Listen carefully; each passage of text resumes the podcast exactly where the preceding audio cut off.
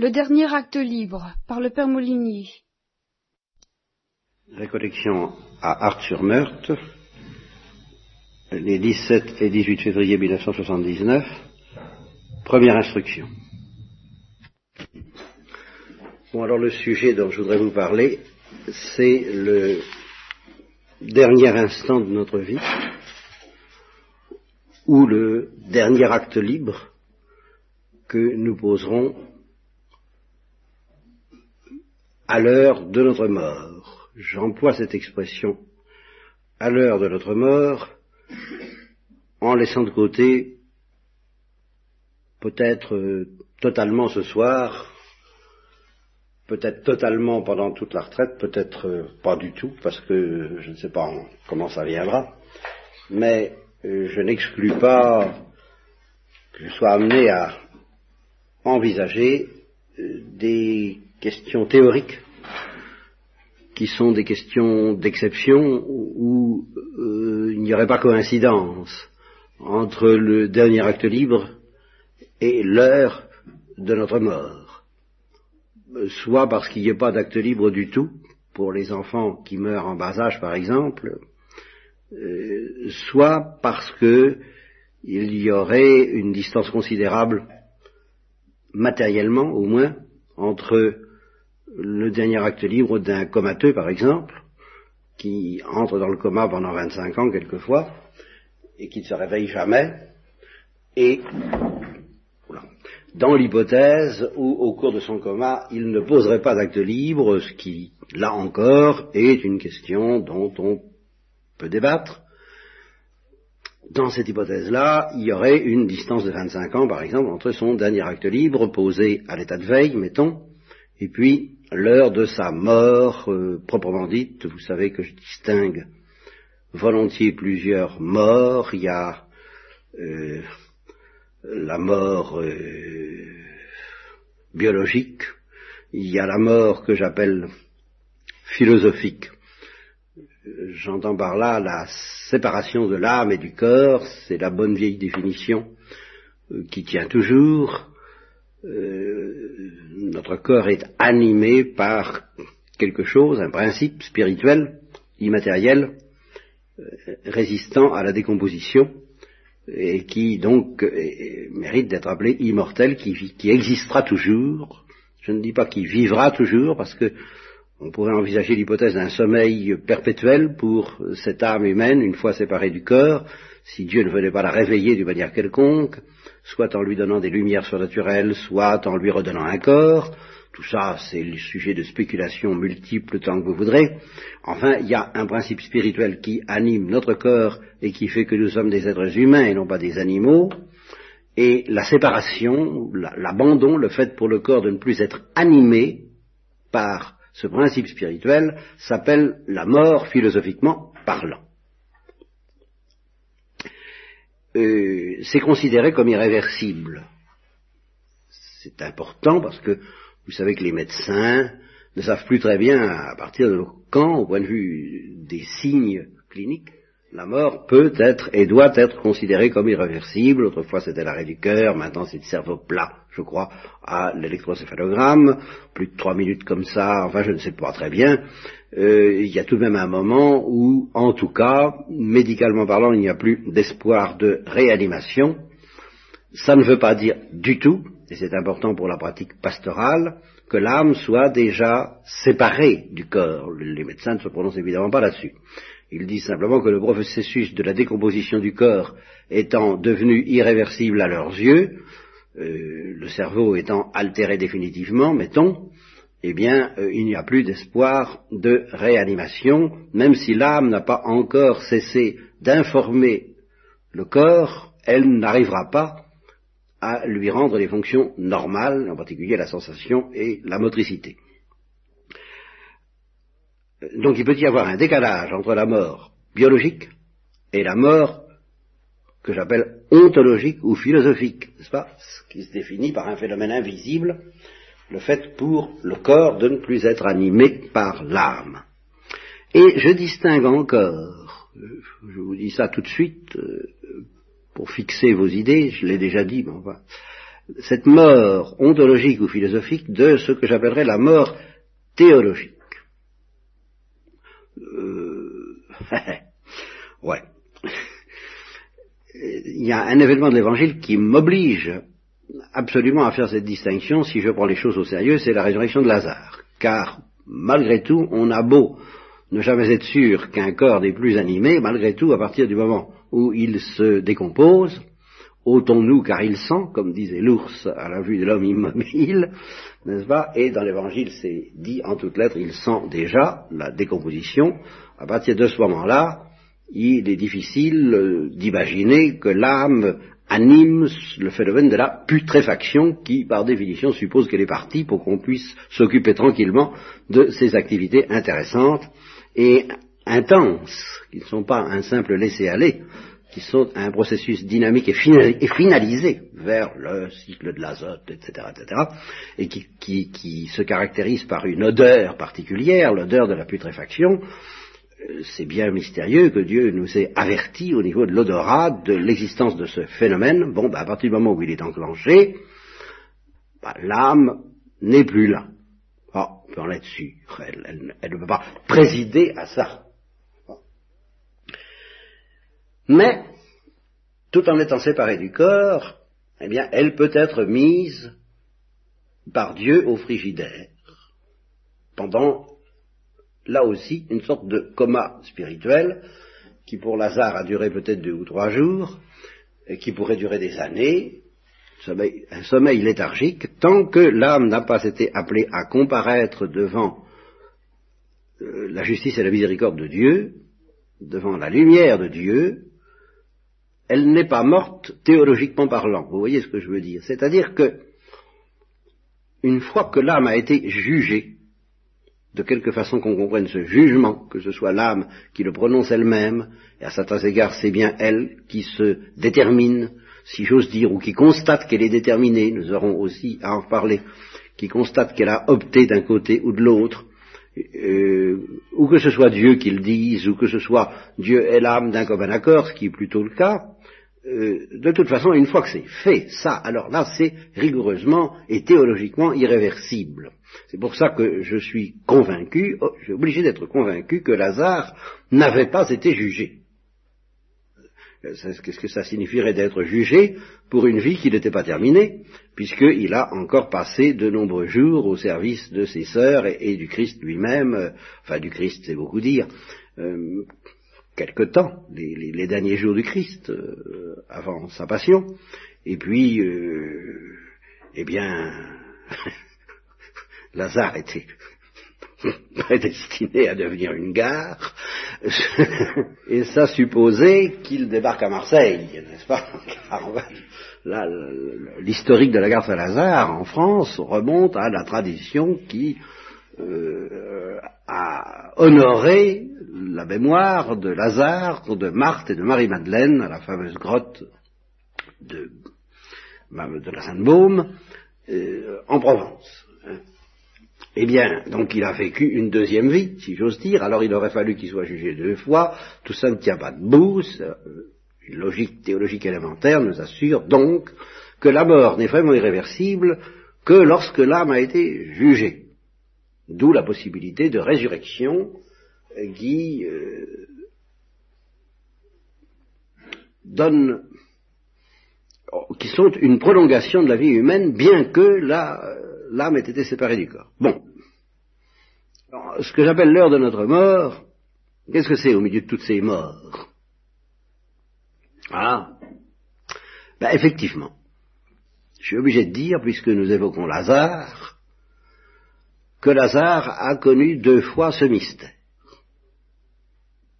Il a eu deux fois un, dernier acte libre, et il a connu deux fois l'heure de sa mort, parce que malgré tout, cet événement de la séparation de la vie du corps a eu lieu deux fois pour lui, et peut-être pour un certain nombre d'autres gens. Et il a connu deux agonies, c'est certain. Plus ou moins consciemment, c'est une autre affaire, mais enfin. Alors, euh, le, projecteur sur lequel, euh, le projecteur que je voudrais projeter, c'est sur euh, cette notion, l'heure de notre mort, en tant que j'admets que dans la plupart des cas, elle comporte la possibilité et la nécessité d'un acte libre, d'un dernier acte libre. Bon, bon, nous écartons déjà les exceptions. Hein. Bon, les comateux, les enfants de en bas âge, tous les cas où euh, on se dit, ben voilà, euh, il, s'endort sans avoir posé du tout, de, sans agonie, voilà, sans agonie, par surprise, euh, peut-être comme Jean-Paul II, euh, Jean-Paul Ier, pardon, peut-être comme Jean-Paul Ier, il s'est peut-être endormi pour se réveiller dans l'éternité, que sais-je, il y a eu pour lui une heure de la mort, y a-t-il eu une heure de l'agonie avec euh, ce combat, car c'est ce que veut dire le mot agonie, ce combat du dernier acte libre que nous ayons apposé. on peut se demander s'il n'y a pas des exceptions. Bon, d'accord. Je, laisse ça de côté pour le moment. Et je dis, dans beaucoup de cas, dans la plupart des cas, dans, en tous les cas des cas qui font loi pour la condition humaine, qui, qui sont vraiment qui définissent le mystère de la condition humaine et de la condition chrétienne en particulier. Ce sont ceux-là qui sont significatifs en tous les cas. Ce sont les plus significatifs parce que ce sont ceux qui le rapprochent au moins le plus du mystère du Christ lui-même et d'une autre façon du mystère de Marie. Ce sont des cas où, au cours de l'agonie, nous avons apposé un ultime acte libre. Voilà, je me mets dans cette hypothèse, que, c'est ce qui risque de vous arriver. c'est très pratique mon problème c'est très concret. Vous, moi, nous risquons fort d'avoir à poser un dernier acte libre au cours de notre agonie, c'est-à-dire à, l'heure de notre mort. Et ce qui justifie justement que je pose cette question, euh, c'est une grosse affaire. Euh, je, vais vous dire pourquoi. Je vous dis d'abord que j'écarte les exceptions, et je vous dis que j'écarte aussi une question que beaucoup m'ont posée, tout est relatif, beaucoup, enfin, souvent dans ma vie, on m'a posé cette question, est-ce que après la mort, voilà, alors avant le jugement, d'accord, avant le jugement, justement, est-ce que entre la mort ontologique ou, euh, philosophique, la séparation de l'âme et du corps, et puis euh, le moment où Lazare comparaît devant ce qu'il justement il n'a pas fait dans l'évangile, mais ce qu'il a fait à, à, Marseille, bon, ou par là, n'est-ce pas? Bien. Euh, est-ce que entre le moment donc de cette séparation de la vie du corps et puis le moment de la je ne dirais même pas de la comparution devant le tribunal ou de la lumière de Dieu, mais devant la sentence, la décision, disons la décision divine, ou la constatation de l'âme, qu'elle se trouve d'un côté ou de l'autre, est-ce qu'il n'y a pas encore euh, un acte de la dernière chance, un veux-tu, une interrogation, un choix ultime qui pourrait être posé par l'âme après la mort. Hein? Alors, je vous demande la permission, ça je suis tout à fait prêt à en parler si ça vous intéresse, mais je vous demande la permission même d'écarter cela pour le moment de notre considération. J'ai de très sérieuses raisons d'écarter cette hypothèse, je vous le dis tout de suite, mais à supposer même que je n'en ai pas de si ferme, et, euh, à supposer que vous ne soyez pas convaincu et que vous gardiez ce, rêve, car c'en est un, euh, il, ne faut pas, il ne faut pas justement que ce rêve diminue l'importance, c'est ça qui est essentiel, diminue à vos yeux l'importance du dernier acte libre posé au cours de l'agonie, au cours de la mort elle-même, car cet acte libre existe dans beaucoup de cas, je dis qu'il existe dans la plupart des cas, je dis que c'est le plus significatif et que c'est le plus normal. Et par conséquent, euh, je vais vous en donner des preuves qu'aux yeux de l'Église c'est essentiel. Si vous imaginez que c'est pas encore le, dernier, que c'est l'avant-dernier euh, et qu'il y en a encore un autre par derrière, vous diminuez considérablement la portée du dernier acte libre à l'heure de notre mort. Et l'heure de notre mort cesse d'avoir cette importance qu'elle a pour l'Église. Et c'est la raison principale pour laquelle je récuse cette éventualité d'un acte libre après la mort, parce qu'à ce moment-là, l'acte libre au cours de la mort cesse d'être d'une importance décisive. Et nous allons voir que pour l'Église, il est d'une importance décisive. Et il doit l'être pour vous. Pour ça que c'est très grave, vous ne vivrez pas votre vie de la même façon. Si vous vous imaginez qu'après votre mort, il y a encore autre chose, que si vous êtes convaincu que non. S'il y a un dernier acte libre avec le combat que je dis, il aura lieu au cours de, à l'heure de la mort, au cours de la mort, ou il n'aura pas lieu du tout. Ça, c'est Là, on peut se poser la question des exceptions, mais pas après. Alors, qu'est-ce qui me fait être si catégorique? Bon, prenons un petit détail, tout simple, auquel vous n'avez pas pris garde et qui vient précisément d'avoir lieu. Grâce à la providence généreuse en ses vues et qui tire le bien du mal, euh, le retard de Jean-Marie nous a valu de ressusciter un chapelet. Nous le remercions de la part de Dieu. Et, car nous ne voulions pas, comme disait le roi, commencer sans lui. Et alors, eh bien, vous ne vous en êtes certainement pas aperçu, car que de fois je ne m'en suis pas aperçu moi-même, et il a fallu que je sois décidé à vous parler de ça pour que je vous l'aperçoive, moi. Euh, nous avons parlé cinquante fois de l'heure de notre mort. Il y a, il y a dix minutes, un quart d'heure. Cinquante fois de suite. Sainte Marie, Mère de Dieu, priez pour nous, pauvres pécheurs, maintenant et à l'heure de notre mort. Et là, nous venons de le faire cinquante fois.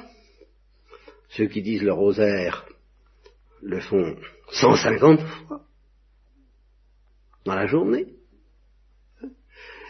À de penser combien de fois la chrétienté évoque l'heure de notre mort. Combien de fois un chrétien fidèle, sans s'en apercevoir, du simple fait que routinement, d'une manière routinière, machinalement, il récite le chapelet ou le rosaire, combien de fois il, parle à Dieu, combien il lui, le tympanise, Dieu, avec euh, l'heure de sa mort.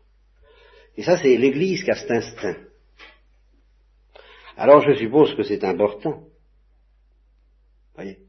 Comme nous sommes légers, de ne pas prendre garde, c'est ce qu'on appelle la lex orandi, la loi de la prière. Là où l'Église prie d'une certaine manière, c'est pour nous révélateur de certaines vérités.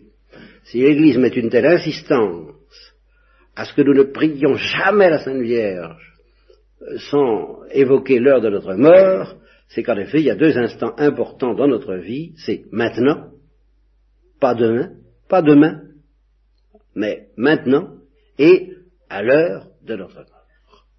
Bah, si vous imaginez, si vous dites, ah bah oui, là, notre mort, d'accord, mais il y en a une autre qui est encore plus importante, c'est celle qui aura lieu après la mort, toute cette prière tombe par terre. Bon. Alors, un autre texte, alors qui lui est beaucoup moins, euh, mais qui s'autorise de bien des, de bien des paroles qui ont été prononcées depuis 2000 ans dans l'Église, un texte de Thérèse de l'Enfant Jésus que j'ai ici euh, sous le nez et qui d'ailleurs va comporter immédiatement une résolution pratique euh, tout à fait exécutoire cette nuit même pour vous.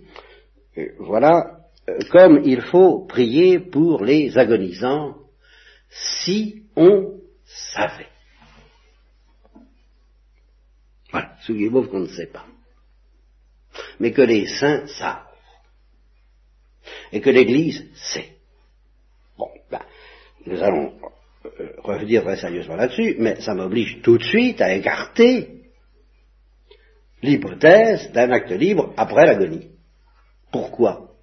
Ben Parce que pourquoi est-ce que Thérèse de l'Enfant Jésus demande qu'on prie pour les agonisants? Parce que l'agonie c'est pas drôle. D'accord. C'est une heure de douleur. C'est notre heure mais c'est aussi une heure de danger. Ah Voilà. C'est une heure dangereuse. C'est pas seulement une heure douloureuse. Et ça, c'est l'instinct de l'Église. Et je vous cite alors à la suite François Xavier, Saint François Xavier. Voilà. Que d'ailleurs, euh, l'auteur de l'article qui évoque Thérèse de l'Enfant Jésus cite lui-même, je ne sais pas aller le chercher bien loin. Euh, l'auteur de l'article commente je, vous lis l'article lui-même, comme il faut prier pour les agonisants si on savait, et il ajoute alors l'auteur de l'article, qui avait la France, au fond, les agonisants sont dans la vérité.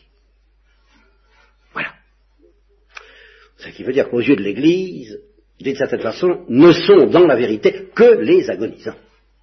Ne sont dans la plénitude d'une certaine vérité que les agonisants.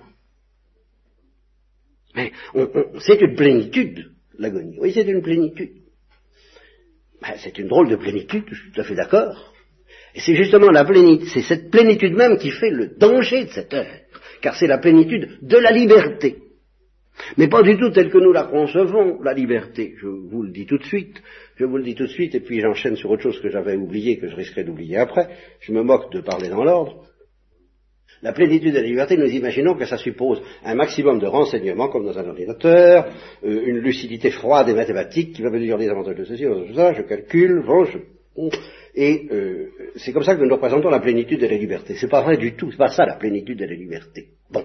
Et justement, j'enchaîne sur quelque chose que j'avais oublié, qui est en rapport avec cette notion de la plénitude de la liberté, et à propos précisément de cet acte libre que certains imaginent après la mort. Eh bien, moi, je vais vous dire comment se le représenter, cet acte libre, à supposer qu'il existe après la mort hein euh, Imaginez une partie de cartes. La partie de cartes.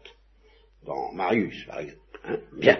Ou, une partie de bridge, ou une partie d'échecs, tout ce que vous voudrez. Ou un combat de boxe, ou, quelque chose de beaucoup plus grave encore, un combat qui peut être un combat à mort, un combat... Bon, vous, vous êtes dans le combat. Bien. Et alors ça, c'est la vie humaine. Vous êtes sur la scène, en quelque sorte. Vous, faites partie des acteurs. Et vous jouez votre vie, comme dit Alexandre le Grand.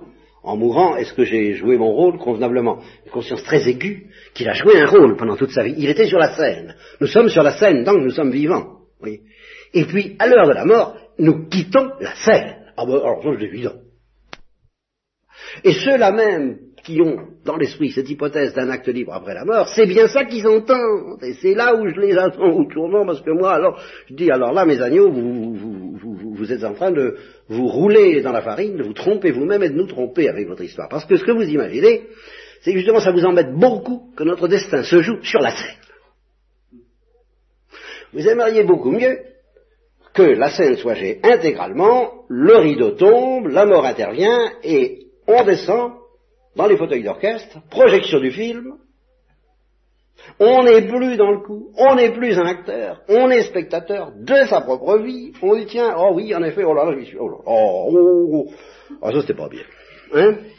Et puis alors on porte un jugement ultime, alors Dieu dit, mais qu'est-ce que tu en penses? Oh ben non, là, là, là, je, désapprouve ceci, j'approuve cela, oui, alors qu'est-ce que tu choisis? Ah ben je choisis, vous comprenez dans ces conditions-là, ben, vous comprenez, vous, êtes exactement comme le, requin de la finance qui, quand il voit projeter un, film où un gangster est en train de torturer quelqu'un, ben, il est pour la jeune et innocente euh, ouvrière, hein, lui toujours, toujours. Il est toujours pour les, pour les innocents contre les criminels. Il est dans le fauteuil d'orchestre. Ah, il a envie que la, justice triomphe, tant qu'il parce qu'il n'est plus sur la scène. Mais quand on y est, ah, là, là, on se rend compte que le choix, ça risque d'être plus difficile. Et alors, ce que justement imaginent ces bons apôtres, hein, de l'instant libre après la mort, c'est justement qu'il y ait un acte libre où on ne soit plus dans le coup, on puisse juger ça avec euh, le détachement euh, tranquille et royal des spectateurs. Alors évidemment, ils se disent, oh ben alors là, s'il y a un dernier acte libre comme ça, je sais bien de quel côté je vais choisir, alors on est tranquille. Alors je répète, non, c'est une illusion, la plénitude de la liberté, elle se joue sur la scène. Voilà. C'est un acteur qui doit poser le dernier acte libre. Ce n'est pas un spectateur. Et la plénitude de la liberté, je dis, c'est une drôle de chose parce que c'est la plénitude de la liberté d'un acteur. Ce n'est pas la plénitude de la liberté d'un spectateur. Le spectateur est peut-être plus libre dans ses jugements, mais il est beaucoup moins libre dans ses actions parce qu'il ne peut plus intervenir. Il ne peut plus modifier le déroulement. Il peut dire, ah, si j'avais su, j'aurais fait autrement, mais il ne peut plus. Tandis que l'acteur peut toujours changer quelque chose, tout est là. Et c'est ça qui est très important dans le dernier acte libre, c'est qu'il peut en effet tout changer, dans un sens ou dans l'autre. Alors que le spectateur, il peut, il peut simplement porter un jugement de valeur. Vous comprenez? Voilà. Il ne peut pas changer ce qui a été. Il ne peut pas transformer notre vie. Notre vie d'acteur aura été ce qu'elle a été jusqu'à l'heure de notre mort, inclusivement, mais pas au-delà. On ne pourra plus jamais changer ce qui a été, tandis qu'on peut changer tout ce qui a été de notre vie, lui donner un nouveau sens, selon le dernier acte libre de l'acteur que nous sommes, jusqu'au bout, dans l'agonie. Bon. Alors, si justement c'est vrai ça, si donc l'agonie, encore une fois, sauf, exception dont je vous demande de faire grâce pour le moment, nous achemine vers la plénitude de la liberté, c'est un moment suprêmement dangereux, parce que c'est un moment où euh, ben, le problème, euh, le problème que, Dieu nous pose quand il nous dit veux-tu, et qui depuis notre enfance jusqu'à cette heure de notre mort, euh, atteint sa plénitude d'intensité, de gravité, de splendeur et de danger. Ça, c'est certain. Et voilà pourquoi Thérèse de l'Enfant Jésus dit si on savait. Si on savait ce que c'est que ce, cet ultime combat, car c'est un combat, ou alors c'est pas une agonie. Encore une fois, ce n'est pas seulement une souffrance, ce n'est pas inoffensif. Et voilà, voilà ce que dit François Xavier, Saint François Xavier. Donc, euh, plutôt, voilà ce que dit d'abord l'abbé La France. Au fond, les agonisants sont dans la vérité. Ils ne peuvent plus s'appuyer sur autre chose que sur la miséricorde. Oui. Alors, euh, là, euh, encore des remarques en dans le désordre, comme toujours. si on se met à écouter ce que je vais vous dire là, à la suite de l'Église, si on écoute l'Église, c'est-à-dire si on prend conscience délibérément et déterminément que la grande affaire de notre vie, c'est ce dernier choix, cet ultime moment. Que tout ce que nous vivons n'est fait que pour préparer cet instant qui lui-même va définir notre éternité et va, et va, et va produire le fruit de notre éternité. C'est pour ça que, en effet, tout se concentre sur ce dernier instant qui lui-même ouvre les portes éternelles du bonheur ou du malheur. Ça, c'est sûr. Si c'est vrai, cette affaire-là, ça nous suggère, ça nous propose une sagesse sur toute la vie humaine, notre vie et la vie du monde. Alors quand on nous parlera par exemple de construire un monde meilleur, ça veut dire quoi? Ben, nous aurons à nous le demander. Moi je dis d'avance, ça veut dire construire un monde meilleur, mais en passant par cet instant-là. Donc nous ne pouvons pas faire d'économie pour construire un monde meilleur, parce que c'est un monde meilleur qui passe par l'heure de l'agonie. C'est pas un monde meilleur qui va en faire l'économie. Ou alors, si vous dites ce que certains font, il y en a qui récuseront carrément aujourd'hui. Ça, c'est le christianisme d'autrefois. Euh, le christianisme de la dernière heure, euh, du dernier choix, ça c'est le salut individuel et portatif, tout ça euh, c'est dépassé, nous nous sommes collectifs, nous avons un christianisme dilaté, nous ne nous occupons plus de ces choses. Bon, alors ça c'est une option. Alors là on peut construire un monde meilleur, effectivement, dans l'espoir de faire l'économie de cette gravité de ce qui se passe au moment des agonisants. C'est une option. Bon, je ne l'accepte pas, et, en tous les cas, ce ne fut pas celle de l'Église, toutes ces deux vilances, ce n'est pas celle de Thérèse de l'Enfant Jésus, puisqu'elle dit si on savait, ce n'est pas celle de Saint François Xavier que j'ai cité tout à l'heure, euh, ce n'est pas celle de l'Église enseignante, enfin vraiment, euh, ce n'est même pas celle de l'Église orthodoxe, hein, ne vous y trompez pas, alors faut, faut, ramer dans un sens complètement euh, neuf au sens inquiétant du mot. Mais alors il y en a beaucoup qui, justement, se laissant plus ou moins séduire par les sirènes de construire un monde meilleur, disent, bon ben, d'accord, il y a d'un côté le dernier instant de notre vie, ça c'est tout de même important, c'est tout de même important, d'accord. Hein. Et puis, de l'autre, c'est tout de même construire un monde meilleur. Ben, ceux-là, je vois pas très bien comment ils font l'unité dans leur foi, dans leur vie chrétienne, dans leur pensée même. Parce que, quel intérêt de construire un monde meilleur si la grande affaire, c'est le dernier instant de notre vie?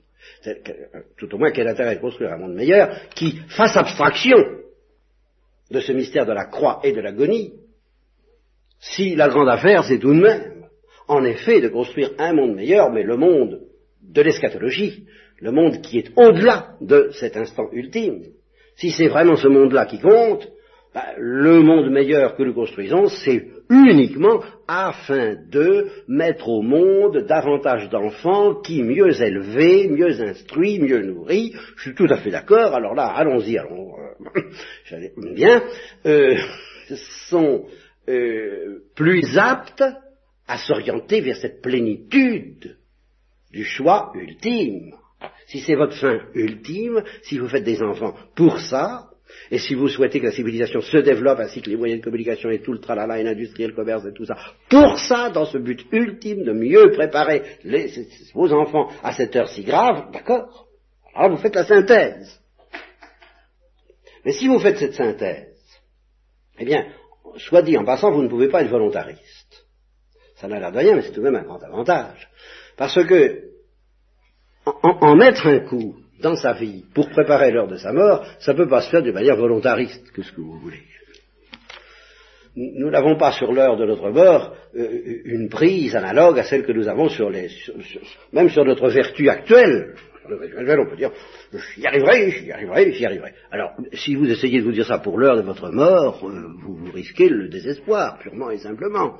C'est pas possible. Vous êtes obligé de comprendre que l'activité que Dieu vous demande n'est pas volontariste. C'est autre chose, comme le disait l'enfant Jésus. C'est une supplication dans laquelle vous allez, euh, vous allez, vous allez faire des choses dès maintenant, car il va falloir résister aussi. Vous voyez que je déballe tout à la fois à la tentation de se dire si c'est le dernier instant qui compte, qu'importe ce que je fais maintenant. Alors, il va falloir dire non tous les instants de votre vie préparent ce dernier instant. Oui, mais alors, si c'est le dernier instant, si, tous les instants de ma vie préparent le dernier instant, alors je ne peux plus retourner ma veste au dernier moment. Alors que si, vous pouvez la retourner quand même au dernier moment, c'est pas facile à mettre en place au point de vue théologique. C'est pour ça que je vais vous en parler. Mais en tout cas, vous ne serez pas volontariste. Et en tout cas, du simple fait, donc, que vous acceptez, en somme, de dire le je vous salue Marie, en le prenant au sérieux, ben vous voyez tout ce que ça entraîne comme mise en place des choses de, l'importance relative des choses. Vous ne verrez pas tout de suite comment ça s'équilibre, c'est justement pour ça que je suis à votre service, c'est pour vous aider à voir comment s'équilibrent les différentes choses, les choses qu'on fait dans la vie. Je viens d'un mot d'essayer de vous donner l'intérêt de l'industrie, du développement économique, de construire un monde meilleur au sens où les hommes l'entendent à l'aide de la science. Bon, je viens de vous dire, bon, bah, c'est pour mieux élever les enfants, et, mieux élever les enfants, pour mieux les préparer à cet acte-là, en, en, deux coups de cuillère à peau, c'est à peu près mis en place. Par contre, mettre en place les différents actes vertueux ou vicieux, que vous posez dès maintenant par rapport à cet instant ultime, ça c'est beaucoup plus difficile au point de vue théologique, et c'est très important. Est-ce qu'il faut ce, quel genre d'effort devons-nous faire, en somme, dès maintenant, pour préparer cet instant qui a justement le pouvoir de tout annuler apparemment, dans un sens ou dans l'autre? Alors là, nous allons être devant un, grand mystère. Et c'est cette question-là que je voudrais poser. Bon, alors, je continue euh, la lecture de mon texte pour ce soir, qui préparera peut-être ce que j'aurai peut-être la force de vous dire demain matin. Au fond, les agonisants sont dans la vérité, ils ne peuvent plus s'appuyer sur autre chose que sur la miséricorde. Vous voyez, donc pas de volontarisme. Pas de volontarisme possible à l'heure de l'agonie. Bien. Selon l'expression d'un autre grand saint, François Xavier, qui avait frôlé la mort dans la traversée de l'Inde, au Japon, il écrivait alors à ses frères de Goa, Ô mes frères, qu'en sera-t-il de nous à l'heure de notre mort? Si, pendant notre vie, nous ne nous préparons pas. Ah, voyez? Oui, mais se préparer à quoi? Nous ne nous préparons pas et ne nous disposons pas alors écoutez bien cette parole admirable, à la science de l'espoir et de la confiance en Dieu. Science qu'il a reconnue être particulièrement difficile à l'heure de notre mort. Car à ce moment-là, nous nous trouverons en de plus grandes tentations, souffrances et épreuves que jamais. Aussi bien pour l'esprit que pour le corps. C'est pourquoi ceux qui veulent vivre avec le désir de servir Dieu doivent travailler à s'humilier beaucoup dans les petites choses se défier toujours d'eux-mêmes, s'établir et se fonder profondément en Dieu, car qu'on le sache bien, dans les grands dangers et épreuves, pendant la vie comme à l'heure de la mort, on ne saura pas, on ne saura mettre toute son espérance dans la souveraine bonté et miséricorde du Créateur, que dans la mesure, voilà, voilà, voilà, voilà ce qui définit nos efforts actuels, que dans la mesure où on se sera exercé à vaincre tentations et répugnances si petites soient-elles, se défiant de soi-même en toute humilité, et se réconfortant le cœur par une grande confiance en Dieu. Nul n'est faible quand il fait bon usage. Ah, Voilà une notion sur laquelle nous allons parler presque exclusivement. Faire bon usage de la grâce que lui donne notre Seigneur. Oui, la science de l'espoir et de la confiance en Dieu. Voilà. Alors, conclusion, il y a un dernier combat. Il y a un dernier combat. Et je vais être obligé de soutenir deux choses qui, à première vue, sont un peu contradictoires, et c'est pour ça que j'ai un travail de théologien à faire, mais vous comprenez que ce travail de théologien, c'est pas pour le plaisir de faire de la théologie, c'est parce que c'est votre conduite qui est en cause, c'est votre attitude envers Dieu qui est en cause, donc c'est euh, grave que vous arriviez à concilier ces deux choses et à demander au Saint-Esprit, qui seul peut vous l'enseigner, euh, à les concilier. Nous devons concilier deux choses, mais avant, avant, toujours dans le désordre, je vous rappelle cette petite phrase de Thérèse de l'Enfant Jésus, comme il faut prier pour les agonisants si on savait. Euh, autrefois, on priait beaucoup pour les âmes du purgatoire, on prie encore un peu, euh, beaucoup moins. Pour ma part, j'y pense pas mal aux âmes du purgatoire. Je vous signale, euh, puisque ça me vient à l'esprit maintenant, je me suis reproché de ne pas vous l'avoir signalé avec assez d'insistance. il existe une prière de Saint François Xavier, donc de Saint Ignace, je crois, je ne sais plus. Je crois que c'est Saint Ignace. En ego euh, ô bon et Jésus, ô bon et très doux Jésus. Vous la trouverez dans les vieux missels, sinon dans les nouveaux. Elle est à réciter devant une image de la croix, du crucifié, du crucifié, du, crucifié, pas de la croix, du crucifié. Et après la communion.